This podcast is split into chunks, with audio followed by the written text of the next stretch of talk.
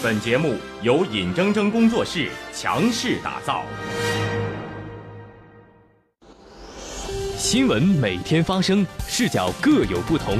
面对海量资讯，除了低头刷屏，你还可以听 FM 九十一点四。天下这么大，听刘学怎么说。直播广东，学说天下。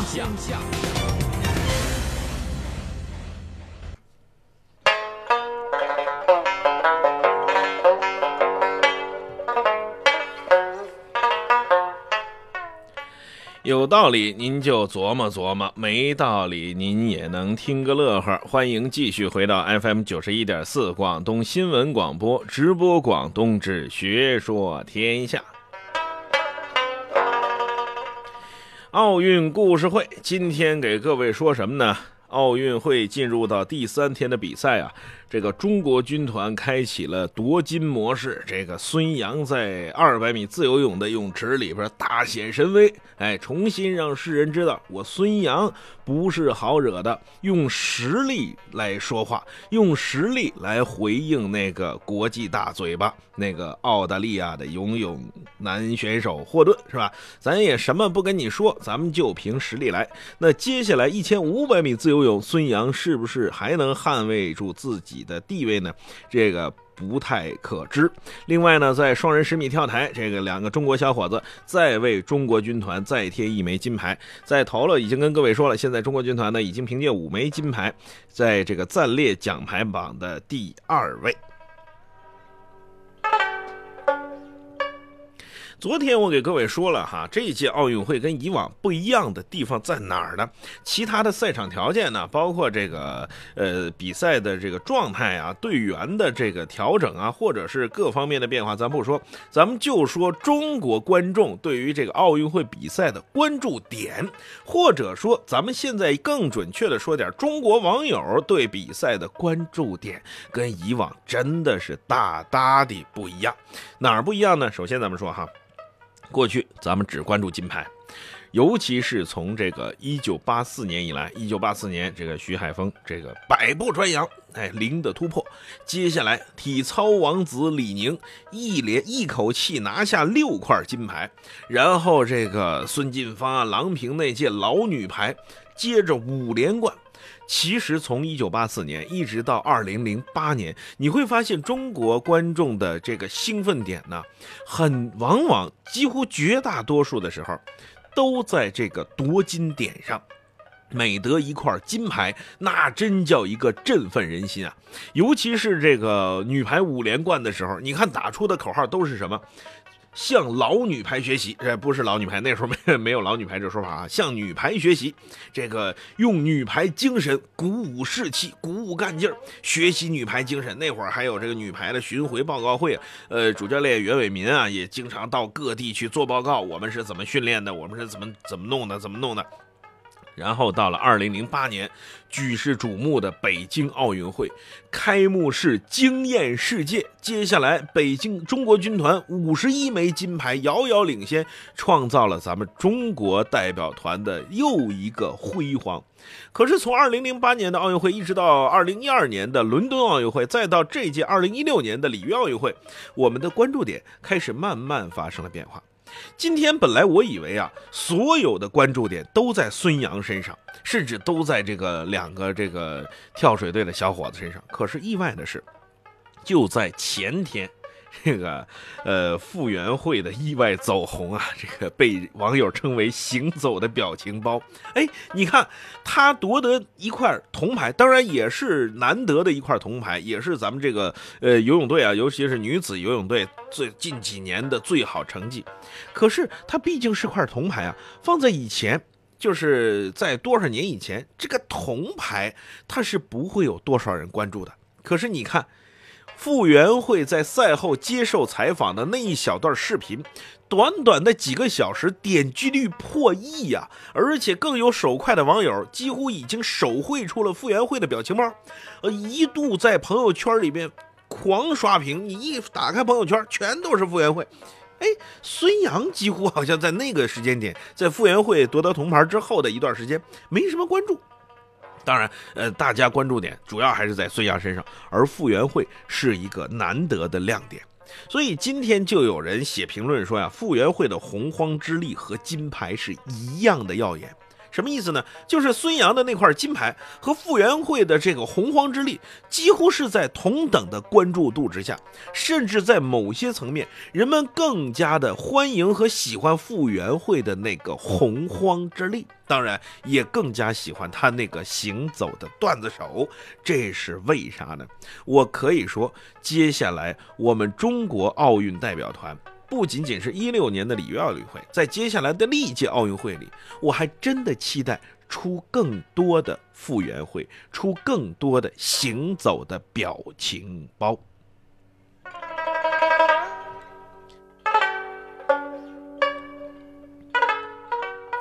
其实你看，为什么人们对这傅园慧这么的关注，这么的喜爱，瞬间傅园慧就变成了网红呢？咱们一点点分析。从一九八四年一直到二零一二年，我们真的是走过了一段很艰难的路，这可以说是多少代人的努力。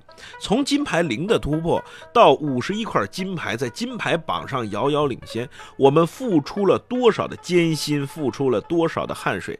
这里面的故事往往都是励志的，都是有很多辛酸、酸甜苦辣在里面的。咱们就拿女排来说。在女排队员的眼里，你不信？有机会，你要是能见着郎平老师，你你问问他，郎现在是郎平指导，他也是教练了。你问问郎平，当年在袁伟民教练手下当女排队员的时候，在对女排队员眼里，这个袁伟民简直就是个魔鬼呀！他就是个魔鬼教头。这个他旁边就放着一大篮子排球，站在高点就劈球啪嚓一刻不停的往下扣，这就练后排的防守啊，一传到位啊等等。到后来，女排队员看这个袁伟民都是重影的，就凭着感觉来接球了。大强度的训练，为的就是夺那块金牌。而每一块，从一九八四年开始，每一块金牌，李宁的这这个最伟大的，评为二十世纪最伟大的运动员，一直到这个后来乒乓赛场上，乃至这个女足赛场上，再到是每一个小小的进步，都牵动着亿万国人的心。昨天我也给各位说了，那个时候，现在这个叫什么呢？说句这个糙一点的话，叫饱汉子不知道饿汉子饥。咱们见了太多了，咱们甚至出现了“曾经沧海难为水”的这种情绪，就是我们既经历了每一块金牌牵动每一个人心的那个时代，又经历了2008年北京奥运会的辉煌。接下来，我们的关注度有很多人把它转移到了其他的方面，开始出现了欣赏体育本身。比如说，在赛前，人们欣赏谁呢？孙杨、宁泽涛，小鲜肉，开始关注他们的肌肉的发达程度，开始关注他们体型的美。甚至你看宁泽涛、孙杨之前这广告邀约不断，活动邀约不断，一度甚至都快影响训练了。在这个教练的强烈要求下，你给我回来训练，外边的事儿你少给我整，马上就要备战奥运会了。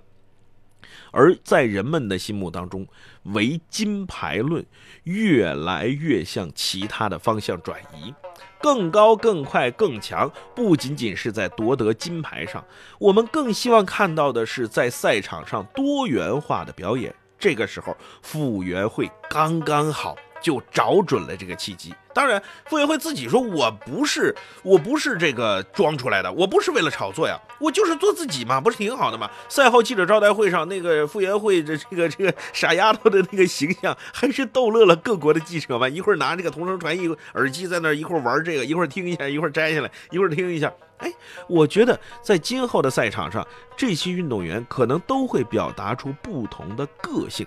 当然，有个性木讷的，也有像傅园慧这样个性灵活的，也会出现各种各样行走的表情包。这意味着什么呢？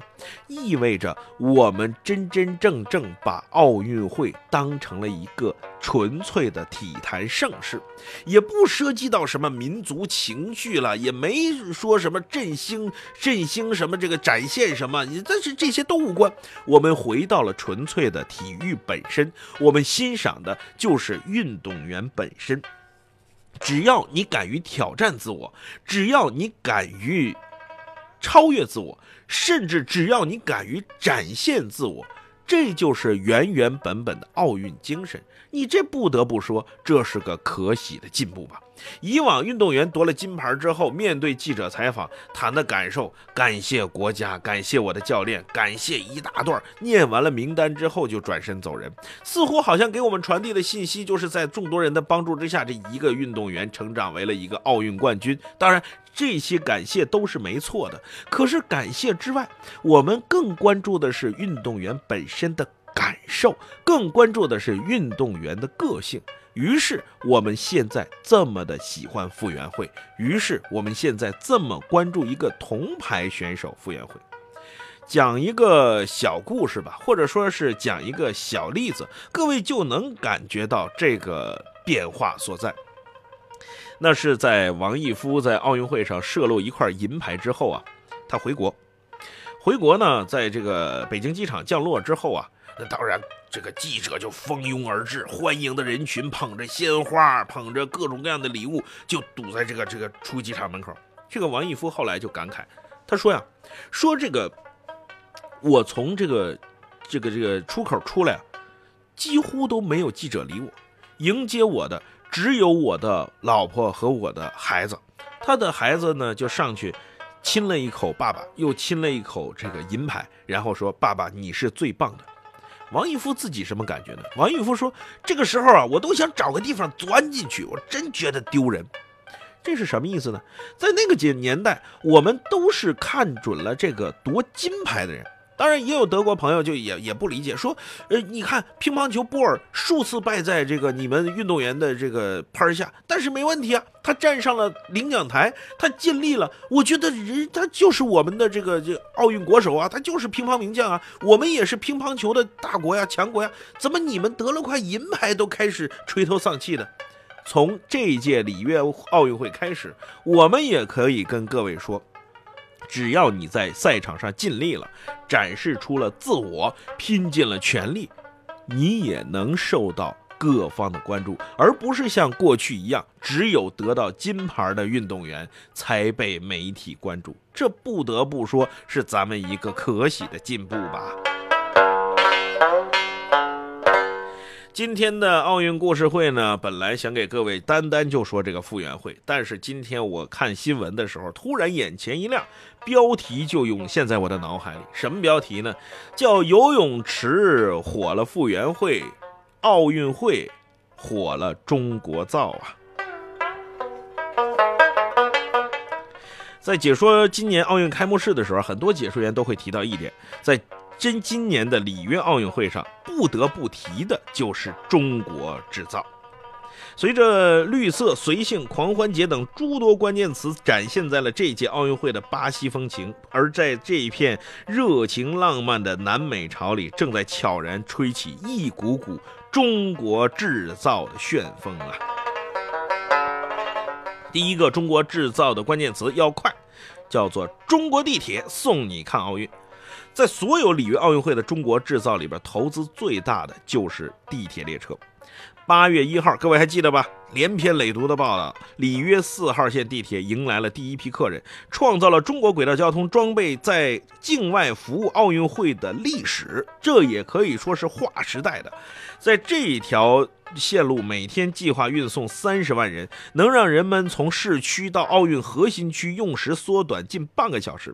而奥运地铁的研制厂家就是中车长春轨道客车股份有限公司。而据该公司里里约四号线项目经理刘国全介绍呢，说为了适应里约的诸多特殊之处，哎这个时候有些之前有些网友啊可能不理解。说咱们地铁这是客车呀，一辆一辆的都已经流水线化了。你给里约提供一辆地铁客车，那这这算什么事儿啊？这至于这么连篇累牍的报道吗？各位真想错了。你可知道巴西是什么地方？地处热带，地处南美啊。冬天都二十五六度，那是晚上凉的时候，白天都三十五六度，跟广州这天儿似的。那你说那个地铁客车跟咱们国内使的地铁客车，它能是一个标准的吗？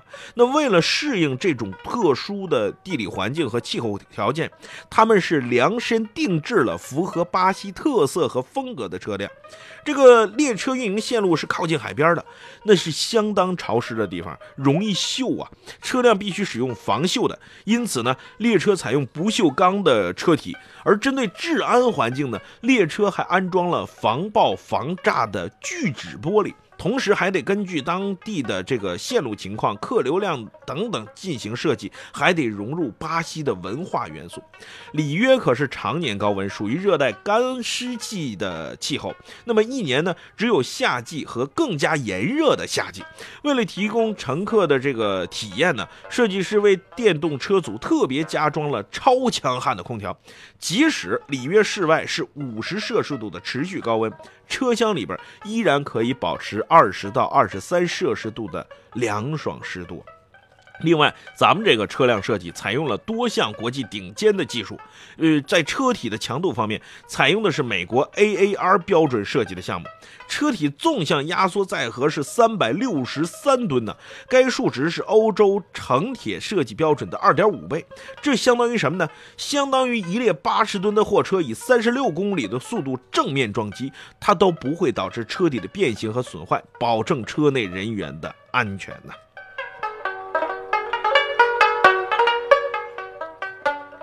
另外，你别以为只有地铁列车是中国造的，之前给各位盘点出很多很多了。比如说，在奥运会期间，全球最大的电视台——美国全国广播公司，哎。简写是 NBC 奥运频道选择了中国产利亚德小间距高清 LED 显示屏进行赛事直播，三面 LED 高清的演播屏和一面演播地屏进驻里约的国际广播中心 NBC 奥运频道演播室。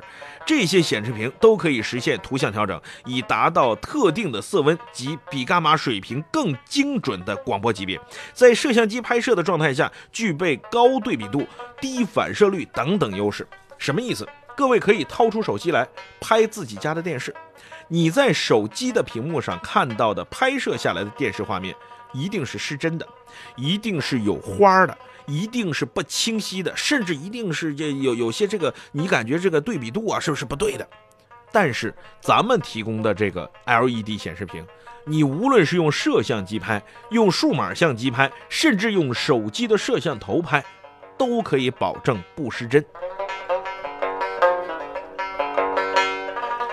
另外，在游泳场馆里边的所有的照明灯具都来自于雷士照明，它中标了里约奥运会游泳馆的系统照明服务，并提供专业的照明方案。相比其他场馆的这个，相比其他项目的场馆呢，游泳馆对照明系统的要求更高，不仅需要更加严格的眩光控制，还得在跳台和跳板下设置用于消除阴影的灯具等等，因为这要保证运动员更加顺利的能够进行比赛。这这些对曾在往届奥运会中大显身手的中国品牌而言，嘿嘿，咱真不吹牛，这就是小菜儿一碟儿。另外呢，还有之前咱们提过的格力呀、美的呀，从于奥运场馆到奥运村，里约奥运会上使用的空调基本上都是中国制造的。更关键的是三六一度。连开幕式那天就有别的国家运动员穿咱们的三六一度啊，江苏金陵体育、河北张孔杠铃等等等等，让运动员时时刻刻的感觉，这好像不是在里约哟，这好像是中国产品的展销会哟。当然了，最近呢也有人吐槽说，这个你不是说各个国家的国旗它都是中国制造的吗？哎，咱们自己造的国旗咋这个标尺码这个比例它就是不对呢？你看，本来嘛，咱们这个是一颗大五角星，四个。小五角星，四个小五角星的每一个角都冲着大五角星，形成一个弧度。可是你看现在升起来那面国旗，从长宽的比一直到这个五角星的角度，它都是不对的，是不是咱们中国制造出现问题了？真是有这个网友这个下嘴狠呐，说如果这个真是咱们中国厂商自行制造的话，那真是打脸呐！自己国家的国旗怎么都做不好呢？可是人家厂商说了，这个锅我不背。为什么？我们印刷国旗，我们制造国旗，都是根据你里约奥组委提供的尺寸和要求，我是符合你的要求，给你量身定做的。要错是你里约奥组委的错呀，你你来了尺码标准就是这样的，那我就按这个给你做呀。我不能，我不能说你这个错了，我给你，我知道你干什么用的。国旗它有不同的用途嘛？你是有挂的，有手持的，有这个这这个奥运会这个升旗的时候，这个得奖了升旗。你知道咱们国家的国旗要一面面的、一次次升起在奥运赛场吗？那你这个用，我哪知道你尺码的需求是什么样呢？有细心的网友发现之后，里约奥组委紧急又给咱们中国厂商发去了另外一份尺码。重新定制的国旗现在是正在加紧的生产当中，另外还会呃远渡重洋，又会高高的飘扬在奥运的赛场上。各位等着看，指不定哪天，也许是明天或者是后天，哎，再不济也就是两三天以后，因为咱们这个淘宝快递实在是厉害，保不齐它又能有正确尺码的国旗高高飘扬在里约奥运的赛场之上。所以啊，今天的奥运故事，呃，很少给各位回顾历史，就给各位讲一讲，在里约奥运赛场上有什么新的变化，有什么新的不一样。你看，中国制造风一次又一次的刮起在了里约的奥运赛场上，而且在游泳池里还真的就成就了傅园慧。这种成就不仅仅是他拿到了个人的最好成绩，不仅仅他拿到了。一块铜牌，更关键的是，它更加彰显了中国运动员的个性。也许从他以后，会有各种各样个性鲜明的运动员出现在奥运赛场之上啊！好了，各位，今天的奥运故事会先给各位说到这儿，明天的事儿咱们明天再说。祝您晚安。